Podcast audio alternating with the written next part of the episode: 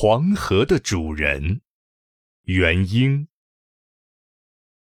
黄河滚滚，那万马奔腾、浊浪排空的气势，令人胆战心惊，像突然感受到一股强磁力似的。我的眼光被核心一个什么东西吸引住了。那是什么？正在汹涌的激流里破浪前进。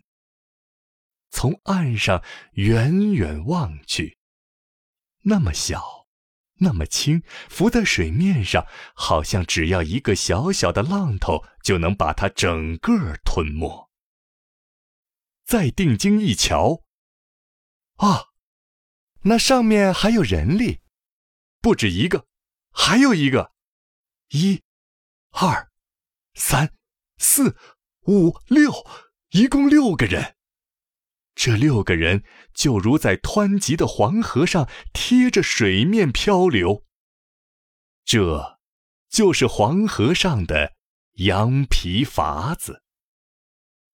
羊皮筏子也只有十只到十二只羊那么大的体积吧，上面却有五位乘客和一位艄公。而且在他们的身边还摆着两只装得满满的麻袋，我不禁提心吊胆。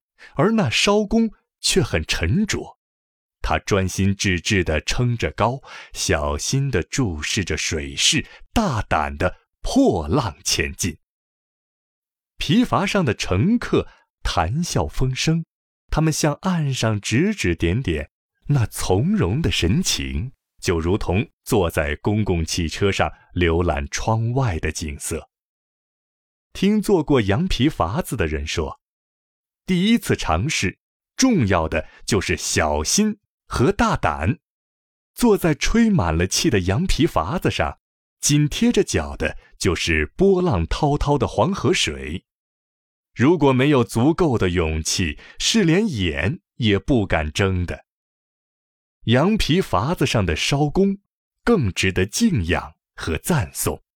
他站在那小小的筏子上，面对着险恶的风浪，深系着乘客的安全，手里只有那么一根不粗不细的竹篙。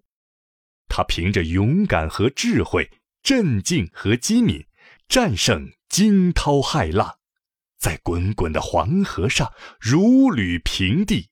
成为黄河的主人。